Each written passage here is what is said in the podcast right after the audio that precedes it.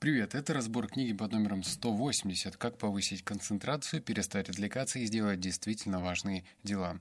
В этом выпуске тебя ждет 6 выводов и книжный бухтеж. Стоит ли тебе читать эту книгу? Наверное, нет. Она далеко не выдающаяся, обычная книга, и, честно говоря, даже не понимаю, при чем тут, блин, название 18 минут. Я пропустил вступление и рекомендую пропускать вступление всегда, потому что это, как правило, такая вводная информация, размазанная непонятно для кого и непонятно для чего. Мол, ребята, я молодец автор, вот я написал книгу, держите. Вот как-то так я воспринимаю предусловие вступления. Ну да ладно. А, еще замечу, что вывод пятый и шестой самые ценные. Первый так себе. Итак, переходим к выводу номер один. Уменьшение инерции – первый шаг к освобождению от убеждений, привычек, эмоций и дел, которые могут вас ограничивать. Что такое инерция? Инерция – это, ну давай представим, давай две метафоры, не знаю, какая тебе будет ближе. Если ты в кинотеатрах играл в аэрохоккей, то помнишь, там из поверхности дует ветерок, и шайба скользит. Она прям скользит, парит практически. Ей очень легко. Но стоит э, этот автомат выключить, как шайба просто стоит на месте, она не двигается. Ну, точнее, можно, конечно же, двигать, но приходится прилагать усилия. То же самое с э, теми привычками, которые тебя убивает. Начнем, наверное, даже с примера с сигаретами. Очевидно, что эта привычка не самая лучшая. Сейчас некоторые курильщики такие, ну, блин, давай без нотации. Э, я расскажу тебе личную историю по поводу вот как раз-таки инерции. Когда ты, например, куришь, у меня был такой странный фетиш, я любил элегантно доставать сигарету, быстро это делая. Точно так же быстро доставая зажигалку. Это то, что способствовало инерции, хоть и не в верном направлении. То есть инерция была. Мне было категорически легко доставать сигарету, категорически легко ее закуривать, но это инерция, которая м- настроена не в ту сторону.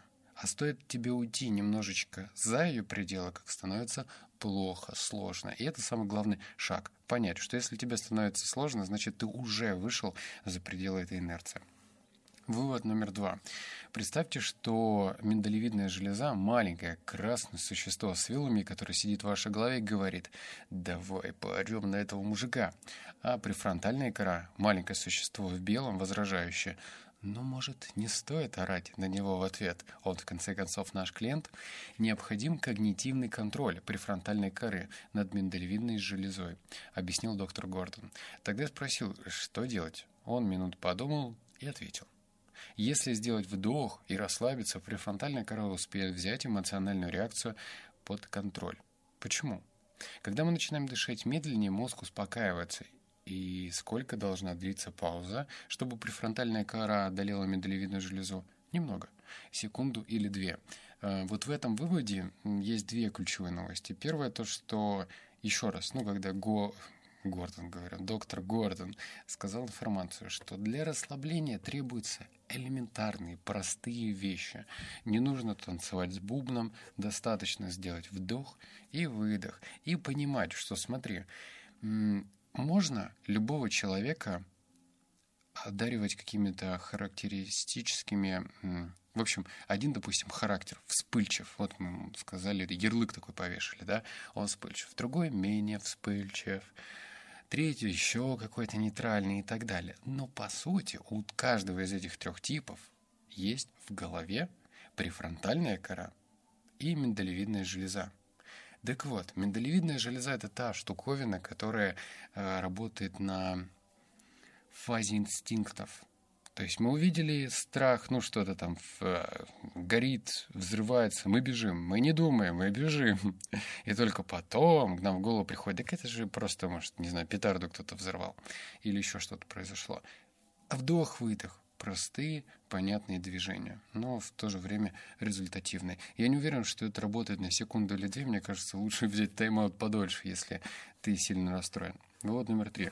Это, это привело меня к убеждению, что кто угодно может сделать что угодно при соблюдении трех условий. Первое. Вы хотите этого добиться. Второе. Вы верите, что можете этого добиться. И третье. Вам нравятся попытки этого добиваться. Мы часто полагаем, что достаточно первых двух, но на самое важное – Это третье. Ваши попытки — это повседневная реальность, и она очень отличается от, собственно, результата. На деле это его противоположность, это недостижение. И эм, автор склоняет в сторону того, что именно третий навык самый ключевой. Тебе должно нравиться делать ошибки, попытки, точнее попытки-ошибки, потому что любые действия, неважно, насколько ты гениальный, они в любом случае будут сопровождаться ошибками. Это безусловно. По-другому не бывает. Все мы люди, и если кто-то пытается избежать ошибки, ну, значит, он ничего не делает. Но я хочу еще остановиться на первом и втором выводе. Вы хотите этого добиться, это очень условно. На самом деле, если поймать человека на улице и сказать, ты хочешь стать богатым, он такой, ну да. Второго человека тоже можно поймать и сказать, ну а вот ты, ты-то хочешь стать богатым? И он тоже наверняка хочет, э, скажет, что хочет. И все это как-то хотение, оно а, не оцифровано. Ну, можно все что угодно хотеть. Но то же самое слово «хотеть», глагол, да, оно тоже имеет несколько фаз. Можно хотеть по-настоящему, хотеть самоотверженно, хотеть так, что э, до дрожи в конечностях. Вот знаешь, вот прям сжимаешь кулаки, и чтобы костяшки белее. Можно так хотеть, а можно поверхностно, типа, да, вот хочу, хочу повышения на работе. Второе. Вы верите, что можете этого добиться. Это тоже очень э, такой, не знаю, почему автор прошел мимо этой части, потому что верить то, что ты можешь этого добиться, это же тоже можно разобрать до молекул. А, потому что, например, у меня недавно состоял разговор со своим приятелем, и он меня спросил по поводу там мечты, какая у меня есть там мечта в этом направлении, какая мечта в том. И мы можем вот этой информацией делиться с приятелями, а другой информацией не делиться, оставлять ее самим собой, наедине. Что является истиной? Некоторые люди просто боятся даже мечтать по-настоящему, потому что думают, да это херня какая-то, зачем мне тратить на это время? И ну, если ты в это не веришь, то ты точно этого не добьешься. Вот он парадокс. Вот номер четыре. Периодически останавливаясь, чтобы осмотреться и проверить, Ориентируй сильные стороны, слабости, индивидуальные особенности и пристрастия. Вы не дадите себе случайно уйти в неверном направлении. Не упуская из вида личные ориентиры, вы сможете видеть общую картину и продолжать движение в нужную сторону. Небольшой вывод, но такой корректирующий. Желательно прибегать к нему, ну, если тебе удобно делить год на четыре части по сезонам, то можно делать это раз в сезон.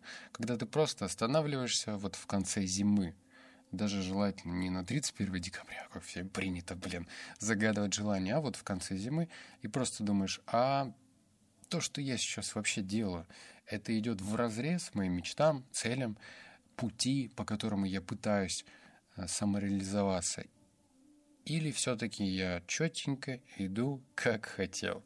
Какой будет у тебя ответ?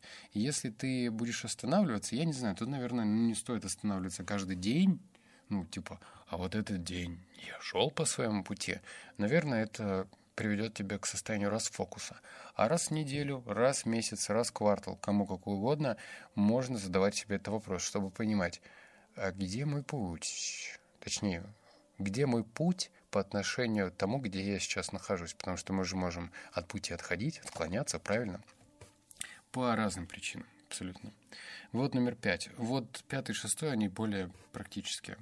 Пора сделать паузу, расставить приоритеты и сосредоточиться. В предыдущей главе я рассказал, как структурировать список дел, используя пять или около того направления, но на которых вы сосредоточитесь в этом году. Он поможет следить за дорогой. Он удержит ваше внимание на том, что делает вас счастливым и важно для вас. Он поможет организовать ваше время, но его недостаточно. Полезно будет составить еще один список того, на что не стоит обращать внимание. Вот здесь самое интересное. Список того, на что не стоит обращать внимание. Чтобы научиться мудро использовать время, надо задать еще несколько не менее важных дополнительных вопросов, которые мы часто избегаем. Что вы готовы не сделать? Что не приносит вам счастья? Что не важно для вас? Что вам мешает? Мне кажется, я сталкиваюсь с этой информацией впервые. Я, поверь мне, много книг по саморазвитию прочитал, либо я пропускал это мимо ушей, либо вот не знаю, почему эта инфа мне впечаталась прямо в мозг. Интересная гипотеза, что эм, вот эти вот розовые цели, фокусировка на только том, что тебе доставляет удовольствие, это одна грань. Но есть и вторая грань, когда ты четко даешь себе отчет о том, что ты сейчас делаешь, оно же, возможно, не делает тебя счастливым или вообще не важно для тебя.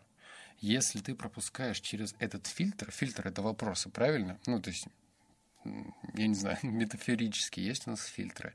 Эти вопросы, которые ты сам себе задаешь, они могут тебя оградить от тех действий, которые ты делаешь на автомате, потому что привык, потому что по-другому не умеешь. А раз ты будешь пропускать эти действия проделанные действия через свой фильтр, наверняка у тебя произойдет щелчок в сознании. Ты поймешь, ну да, если я непонятно для чего, для кого это вообще делаю, то можно это либо вовсе не делать, либо делегировать. И это правильное решение. У нас же как получается? Мы наше время, сознание, представь это емкость, мы же наполняем так, как мы хотим. Можно делать дикий, лютый микс-коктейль из вкусного, невкусного, отвратительного, ужасного или офигительного. И смешав это все, получится какой-то какой-никакой какой-никакой, но коктейль. И желательно, чтобы в этом коктейле были, ну, натуральные ингредиенты, наверное, вкусненькие. Вот номер шесть. А, он, вот он хорош. Каждое утро а, я настраиваю часы так, чтобы каждый час звучал звонок для этого подойдет и телефон, и компьютер, и таймер. Когда я его слышу, я на минуту прерываюсь и спрашиваю себя, был ли прошедший час продуктивным, а потом принимаю осознанное решение, как проведу следующий час. Это помогает сосредоточиться на деле, но для меня сигнал имеет более глубокий смысл. Услышав его, я делаю глубокий вдох и спрашиваю себя, был ли я в прошедший час тем, кем хочу быть. Иными словами, во время паузы я принимаю осознанное решение не только о том, что я буду делать, но и кем я буду в течение следующего часа. Благодаря этому я остаюсь собой. Охренительный вывод. Знаешь почему? Потому что он такой...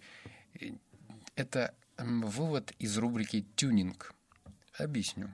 Я работаю с сетами. Миллион раз тебе это говорю, но сейчас ты поймешь, зачем я это бормочу. Сеты — это возможность работать Эм, частями. 50 минут работы, 15 минут отдыхая, 50 минут работы, 15 минут отдыхая и так далее. Но в то же время это механика. Ну, знаешь, когда у тебя просто запрограммировано делать так-то, так-то. Но в то же время, что если эту привычку немножечко потюнить, и в то же время, когда будет звонить будильник, ты задаешь себе вопрос, а то, что я сейчас делаю, это вообще норм или херь просто собачья, что зачем я только что 50 минут потратил на это. М?